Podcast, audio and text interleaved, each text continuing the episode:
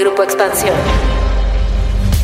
Estados Unidos se ha convertido nuevamente en la opción de vida para muchos mexicanos. Lo dicen los números. Desde abril del 2020, las detenciones de migrantes mexicanos han mantenido un ascenso hasta llegar a las casi 88 mil ocurridas el mayo pasado. Ese mismo mes, a la vez que se registró el récord de encuentros con la patrulla fronteriza, en México se celebró un nuevo registro histórico de envío de remesas. Al entrar al país, más de 5 mil millones de dólares. Esto ocurre a la par que las caravanas de migrantes centroamericanos que cruzan al país siguen presionando las conversaciones entre el presidente López Obrador y su homólogo estadounidense Joe Biden, quienes se reunirán este martes en Washington. El encuentro se dará teniendo como antecedentes el hallazgo en Texas del llamado tráiler de la muerte, donde fallecieron 51 migrantes. Pero, ¿cuáles son los factores que están haciendo que una parte de la población del país busque cruzar la frontera? ¿Está fallando la política social para retenerlos en México? ¿Lograrán ambos presidentes un acuerdo para que Estados Unidos le expida visas de trabajo a migrantes? De esto vamos a platicar hoy en Política y otros datos. Política. Política. Y otros datos. Un podcast de Grupo Expansión. Política y otros datos. Buen jueves, bienvenidos a Política y otros datos. Soy María Ibarra, editora política de Expansión. Muchas gracias por acompañarnos en este nuevo episodio. Hoy es jueves 7 de julio del 2022 y les doy la bienvenida a Viri Ríos y a Carlos Bravo Regidor. ¿Cómo están? Muy bien, muchísimas gracias. Qué gusto estar por aquí en Política y otros datos otra vez, como cada jueves. Hola, hola, ¿cómo están? Feliz jueves de Política y otros datos. Por favor, no olviden ranquearnos, ponernos estrellitas en cualquiera que sea la plataforma a través de la cual nos estén escuchando para que nos ayuden a llegar a muchos nuevos oídos. Hace unos días, un hecho ocurrido en Texas nos hizo volver la mirada a un fenómeno que creíamos que estaba bajando, la migración de mexicanos hacia Estados Unidos. Hablamos de esta tristísima escena del tráiler que fue abandonado y en el que viajaban 67 migrantes, de los cuales 51 fueron encontrados muertos y de estos 27 eran mexicanos. Y es que ante las caravanas de migrantes centroamericanos, haitianos, cubanos, venezolanos, le quitamos la atención a la expulsión de los mexicanos y cómo se ha incrementado en los últimos años en el país. Y vemos cómo los mexicanos ahora están liderando de nuevo las detenciones que hace la patrulla fronteriza. Entre enero y mayo de este año se detuvieron a más de un millón de migrantes por parte de la Border Patrol. Y de estos, 37% eran mexicanos. Viri, ¿cómo estamos aquí? Pensamos que de pronto esto se había frenado y sí, ya hablaremos de eso más adelante, pero ¿en qué momento se volvió a descomponer esta relación? Porque es un momento también en el que hablamos de que las remesas también están a la alza y que de pronto son súper festejadas por el gobierno porque está entrando muchísimo dinero de Estados Unidos. ¿Qué ha pasado con esto, Viri? Bueno, el cambio lo empezamos a percibir con fuerza durante la pandemia en el año 2020 y la tendencia eh, no ha disminuido. De hecho, esto es un cambio importante en las tendencias migratorias de Estados Unidos porque hasta antes de la pandemia eran otros ciudadanos de otros países los que estaban incrementando el número de migrantes. Por ejemplo, muchas personas de Centroamérica, se veía también un incremento en la migración de personas de China, y en la migración de personas de la India. Claramente, pues lo que está pasando no es lo que se hubiera esperado de un país con el nivel de desarrollo como el nuestro. De hecho, si tú observas el típico país expulsor, pues es un país típicamente más pobre que México. Estás hablando de Salvador, de Guatemala, de Honduras, pues básicamente de Centroamérica. Aquí lo que pasó con la pandemia, pues es que las tasas de desempleo aumentaron enormemente. El nivel de empleo además no se ha recuperado, incluso al año 2022. Si bien es cierto que tenemos ya la misma cantidad de empleos que teníamos antes de la pandemia, eso no es suficiente porque pues nos faltan todos los que debimos haber generado en el año 2021 y 2020. Es decir, no es suficiente solamente volver al número de empleos que tenías en 2020. Necesitarías tener muchísimos más. Para mí el dato más contundente de lo terrible que ha sido la generación de empleo en México a partir de la pandemia es darnos cuenta de cuántos empleos ha creado López Obrador durante su sexenio. Aproximadamente López Obrador ha creado 900 mil empleos desde que se convirtió en presidente. Y esto no es nada. Un país como México debería estar generando 1.2 millones de empleos al año solamente para darle empleo a los jóvenes que van entrando a la fuerza productiva. Ese es el gran dilema, ¿no? Un país que, si bien no tiene niveles de desarrollo bajos, simplemente no logra generar empleo. Cómo el desconfinamiento, Carlos, ¿no? También esto que decía Viri, este desconfinamiento que estuvimos viviendo a mediados del año 2021, también hizo esto, como explicaba Viri, que, que empezaran a haber oleadas de mexicanos y que, pues como hacía mucho no se veía, más mexicanos salieran del país que los que entran, ¿no? Sí, en efecto, o sea, está el tema económico que ya mencionaba bien Viri, está el tema de la pandemia, aunque justo estaba revisando los números del Customs and Border Protection respecto a detenciones de mexicanos. Y realmente, digamos, todo 2019 la cosa viene bastante planita. Hay alrededor de 20 mil detenciones de mexicanos al mes en la frontera y de pronto es a partir de junio de 2020, o sea, ya entrada la pandemia, que la cifra de mexicanos detenidos en la frontera, que es un indicador, digamos, indirecto, ¿no? De, cómo están los flujos. Aquí estoy hablando en particular solo de mexicanos, ¿eh? Ahorita si quieren hablamos de centroamericanos. A partir de junio sube a 27 mil y desde entonces no hace más que crecer para septiembre ya está en los 39 mil, octubre ya está en 45 mil, en fin, sigue subiendo durante todo 2021 y ahora en mayo de 2022 alcanza una cifra récord de 88 mil mexicanos detenidos en un mes en la frontera sur de Estados Unidos. Creo que es muy importante, por un lado, en efecto de la pandemia y sobre todo ya después en 2021 el desconfinamiento y pues la falta de políticas que atendieran el impacto social el impacto económico de la pandemia, las remesas muy arriba también, pues eso genera un cierto factor de atracción, pero también hay otros factores importantes, me gustaría señalar dos. Uno es el tema climático. La discusión migratoria en México está muy atrás de lo que ya es la discusión migratoria a nivel mundial y lo que se llaman, digamos, los migrantes del cambio climático o de la crisis climática.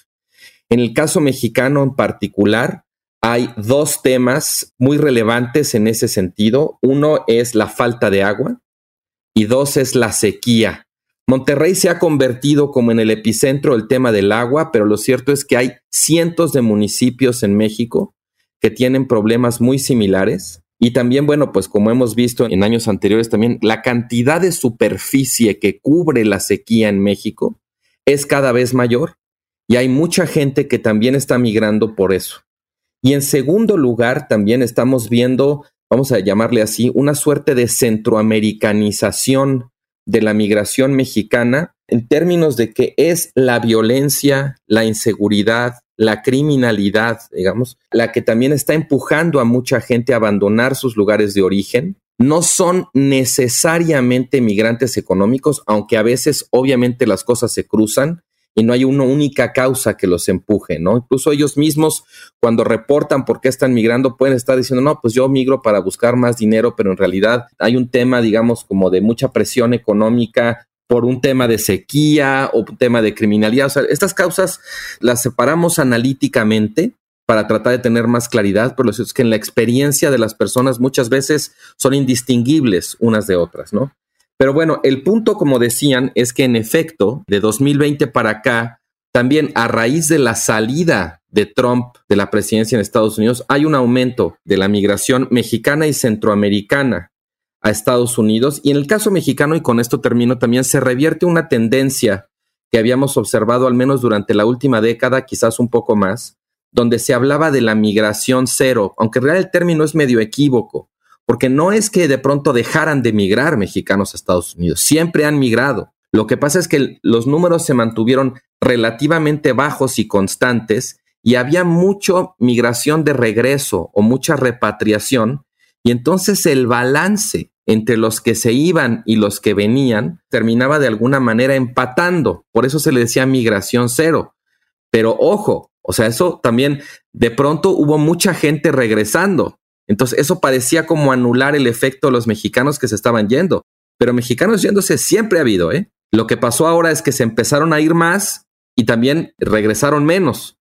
Entonces, pues ahora volvemos, digamos, a esas cifras que teníamos en los años 90, a principios de siglo, a las cuales pues ya nos habíamos desacostumbrado. De pronto ya hablábamos de la migración a Estados Unidos como si fuera un fenómeno exclusivamente centroamericano. Y la verdad es que nunca fue así. Siempre ha habido un contingente de mexicanos en el tema migratorio de Estados Unidos. Pero de alguna forma, en algunos años, desde Fox, desde el año 2000, sí hubo esto que dices tú, ¿no? O sea, como una estabilización ahí. Lo que quisiera yo es entender qué sucedió en ese momento en las políticas que se estaban haciendo en México que logró que a lo mejor hubiera este balance, como dice Carlos, que si bien seguían habiendo mexicanos que iban, también había otro tanto que regresaban y entonces se mantenía, digamos, ese balance, lo cual ahora mismo no se está logrando. Cuando se supondría que con las políticas públicas se tendría que estar la gente quedándose en su tierra, en su lugar de origen, porque incluso eso es lo que vende esta administración al decir, y cuando va con Biden, cuando va con Estados Unidos, decir, tienes que invertir en los países del Triángulo Norte, como se está invirtiendo en México, para que la gente no se vaya, ¿no? Se quede aquí, se quede en su tierra, se quede en su patria, pues a producir aquí. ¿Qué ha pasado ahí, Viri? ¿Qué sucedió en principio en esta época de balance que decía Carlos? Bueno, yo diría que al menos dos cosas importantes pasaron. La primera es que se empezó a presentar un desarrollo de ciudades medias en México, en donde empezó a surgir, si bien poco, pero ya existente, una posibilidad de crear una cierta clase media. Parte de los programas sociales que fueron relativamente exitosos, parte del incremento en ingreso que observamos en México a principios de siglo.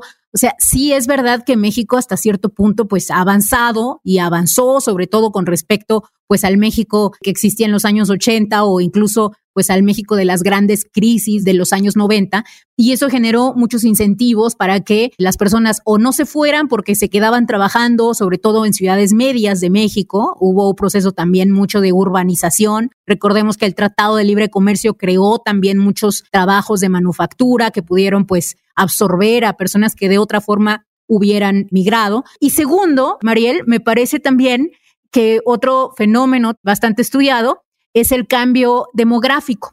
México era un país más joven anteriormente o tenía, digamos, una cantidad mayor de jóvenes. Y entonces este boom que se presentó de jóvenes migrando, pues de pronto ya se empezaron como a bajar los números, ¿no? Nuestra población poco a poco ya va envejeciendo y con eso pues también se reduce la cantidad de personas que siempre tienden a ser, sobre todo hombres y muy jóvenes, que migran. Yo creo que este tema, digamos, de la estabilización de los flujos migratorios durante los primeros, no sé, 15 años del siglo XXI, pues sí de alguna manera desafía como cierta idea, cierta imagen establecida respecto a lo que estaba pasando en México, porque en efecto durante esos 15 años, digamos de 2000 a 2015, en general la pobreza bajó en México. O sea, hubo una relativa, desde luego, y pongámosle todos los peros y entrecomillados necesarios, pero hubo una relativa prosperidad en México que de alguna manera alivió las presiones migratorias. Siempre la migración, quienes la estudian, siempre están viendo el balance entre dos fuerzas. Los factores que empujan a la gente a irse desde el país emisor y los países que jalan a la gente, vamos a decirle así, a venir al país receptor. Y en el caso de la migración mexicana a Estados Unidos, durante ese periodo, claramente ese factor de empujar a la gente a irse, que era la precariedad económica, pues sí, tuvo mejoras y además no es ninguna novedad decirlo. Si vemos el porcentaje de personas en pobreza o en pobreza extrema, pues realmente en México sí bajó muy lentamente, de manera insuficiente, insisto, con todos los asegúnes, pero desde luego que esa presión dejó de ser tan fuerte como fue desde luego en los años 80 y sobre todo en los años 90. Todo esto pues sí empezó a cambiar en 2015, las cifras de pobreza de hecho empiezan a empeorar y pues esto se ve reflejado en eso. Pero insisto, o sea, más allá de ese momento afortunado, lo que tenemos ahora sí es una suerte de cambio de juego. Han cambiado las circunstancias económicas, pero eso se ha combinado también con la violencia, se combinó con la pandemia, se combina con fenómenos relacionados con el cambio climático. Y lo que es muy interesante en ese sentido es que factores, por ejemplo, como quién está en el gobierno en Estados Unidos o cuál es la política migratoria del gobierno estadounidense, pues sí son un factor, pero entre muchos otros. O sea, Estados Unidos puede endurecer su política migratoria pero la capacidad que tiene para realmente frenar los flujos es limitada, porque la fuerza de los factores de expulsión, por un lado, y de atracción, por otro, pues termina rebasando la capacidad. Por un lado, yo siempre lo digo así, por un lado la mano del mercado les dice ven, pero por el otro la mano del Estado trata de detenerlos, ¿no?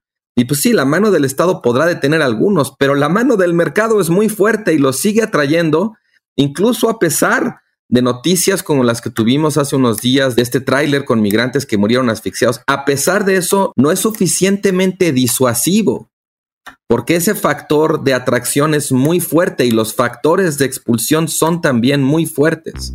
Oigan, y en paralelo, digamos que a las cifras, también tenemos los récords que se vienen rompiendo de las remesas. Qué paradoja ahí, ¿no? Y que además son celebrados. Me parece que en este último informe no, pero en los anteriores sí. Pero siempre es un dato que se destaca mucho, ¿no? El récord de remesas. ¿Cómo tener un discurso en favor del freno a la migración cuando las remesas nos han ayudado justamente a que la crisis que tenemos en México no nos ahoguen? Bueno, primero, eh, Mariela, acentuar que cuando hablamos de un crecimiento en remesas, hablamos de un crecimiento abismal en remesas. De 2019 a este año, las remesas han aumentado en más del 40% y México se ha convertido en el segundo país del mundo que más remesas recibe, solamente superado por la India. No solo eso, sino que nosotros tenemos evidencia de a dónde llegan las remesas, a qué municipios, y lo que observamos es que el 29% de los municipios mexicanos reciben más dinero por remesas que el Producto Interno Bruto total de ese municipio. La cantidad de remesas es tal y es de tal magnitud que incluso ha comenzado a haber sospechas de que no son los migrantes, de que probablemente hay un tema ahí de lavado de dinero, de eh, pues sospechas de que incluso sean algunos de los cárteles de la droga mandando pues estas cantidades absurdamente grandes. Tal parece que todos los datos también muestran que no, que en realidad estas como sospechas del narco pues más bien no se sostiene y lo que está pasando es que en realidad el migrante promedio mexicano cada vez envía más dinero.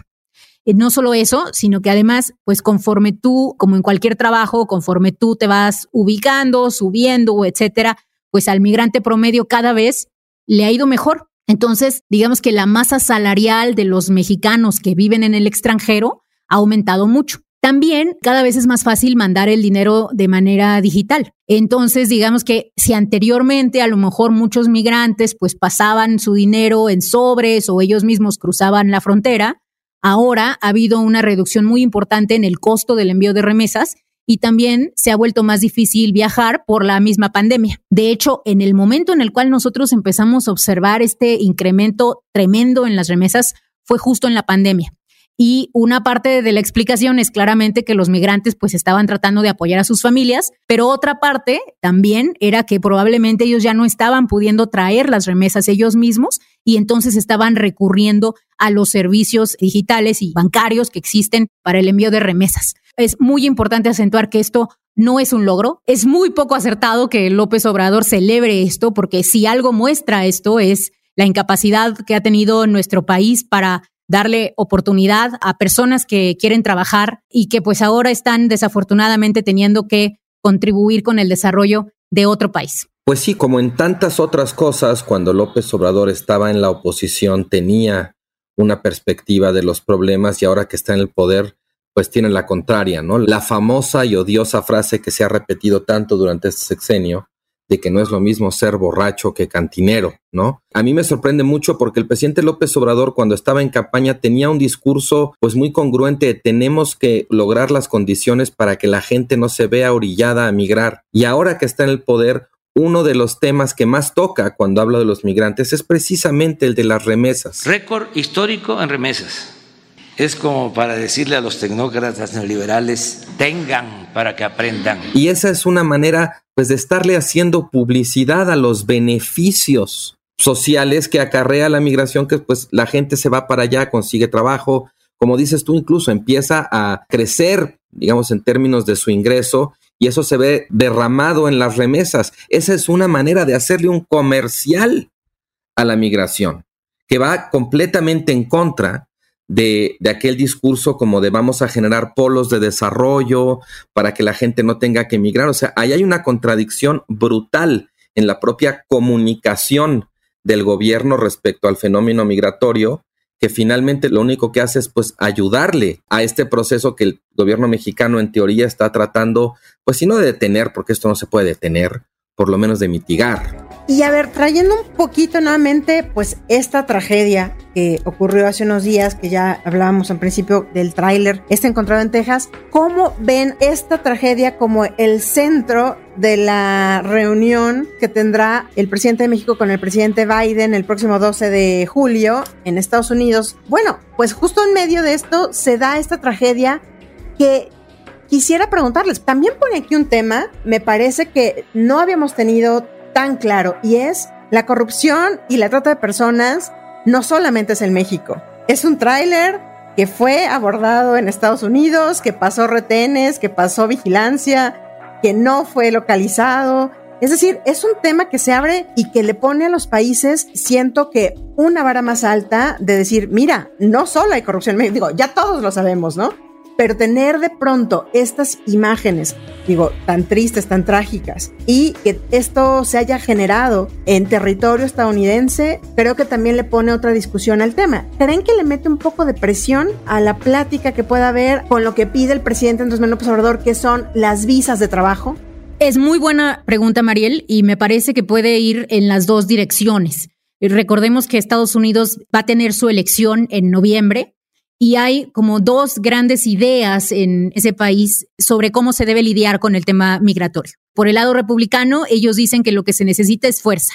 Es decir, cerrar básicamente la frontera, recordarán el, muro que incluso construyó parcialmente Donald Trump. Y para ellos el gran problema y la razón por la cual sucedió la tragedia del tráiler es porque la frontera no está suficientemente cerrada. Por el otro lado, tienes la propuesta, digamos, de política pública de los demócratas, en donde ahí sí se habla de visas temporales, porque para ellos el problema del tráiler sucede porque no hay un mecanismo legal para migrar y la migración es como la ósmosis, siempre va a suceder cuando haya diferencias de ingreso entre dos países. Las diferencias de ingreso entre México y Estados Unidos son tan grandes que, piensan los demócratas, básicamente no va a haber manera de reducir la migración, entonces simplemente se tiene que ordenar. Y te platico estas dos posturas porque me parece que Biden se va a tener que enfrentar a esta decisión. ¿A qué va a hacer? ¿Va a escuchar, digamos, a su ala demócrata o va a intentar reforzar la seguridad de la frontera para atraer el voto republicano? Hasta ahorita lo que pensamos es que muy probablemente los demócratas pierdan la elección de noviembre o al menos tengan menos victorias que los republicanos entonces, cabe la posibilidad de que la presión esté en Biden para apelar a ese electorado americano más conservador que quiere cerrarlo todo. Sí, en efecto, la posición del presidente Biden es una posición muy difícil, muy comprometedora, porque la migración se ha convertido en un gran tema movilizador para los republicanos. Aunque Biden ha tratado de hacer cambios importantes en algunas de las políticas que adoptó la administración de Trump, pues también es cierto que le han tirado esos intentos por, por ejemplo, abolir el título 42 que fue una política que adoptó la administración de Trump para utilizar la pandemia como pretexto para devolver a los migrantes de inmediato a México sin siquiera permitirles hacer sus solicitudes de asilo, toda la política aquella de Remain in Mexico, sea, Biden ha tratado de hacer algunos cambios ahí, pero las cortes se lo han tirado en buena medida, pues también impulsados por los republicanos. Y eso ha empoderado mucho al presidente López Obrador en el tema migratorio con Estados Unidos, porque de alguna manera México se convirtió en un instrumento de la política migratoria desde el gobierno de Donald Trump asumiendo en buena medida el papel, como se dijo en su momento, como del muro trompista contra la migración centroamericana. Y pues Biden sigue dependiendo de que México continúe con esa labor, a pesar de que Trump ya no es el presidente. Y López Obrador ha sabido aprovecharse o ha sabido instrumentalizar esa dependencia de Estados Unidos respecto a México. Y bueno, pues veíamos en estos días una nota, por ejemplo, en el New York Times hablando de que el embajador estadounidense en México se había vuelto muy blando con López Obrador. Pero yo creo que ahí hay una condición, digamos, estructural de la relación bilateral en este momento, que es la dependencia migratoria de Estados Unidos con México, y que la prioridad de Estados Unidos es evitar un pleito con el gobierno mexicano que pueda desestabilizarle aún más el flujo migratorio. Y ahí pues López Obrador simplemente está aprovechando ese recurso que se le presenta y utilizándolo a su favor en la relación con Estados Unidos. El problema aquí me parece es que al final, más allá de la posibilidad de implementar políticas o que Estados Unidos dé su brazo a torcer y afloje recursos para el desarrollo en Centroamérica y tal, lo cierto es que el impacto de eso va a tomar muchísimo tiempo, si es que lo llega a tener, ¿eh? va a tomar muchísimo tiempo, digamos, en cobrar efecto.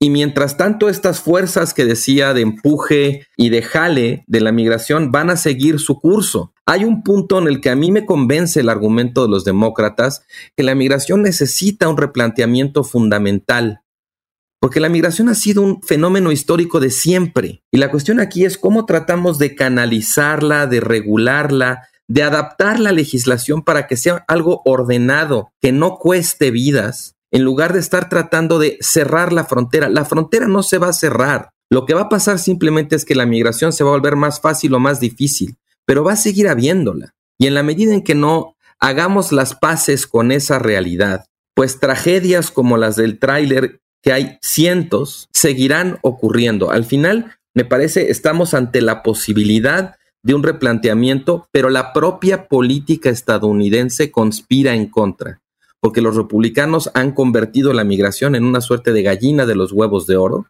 que cada vez que hay una crisis en la frontera, pues inmediatamente ellos lo capitalizan electoralmente. Y creo que en noviembre, como decía Viri, pues esa no va a ser la excepción. The border was secure. And what's happened in the last six weeks? People are flooding across the border.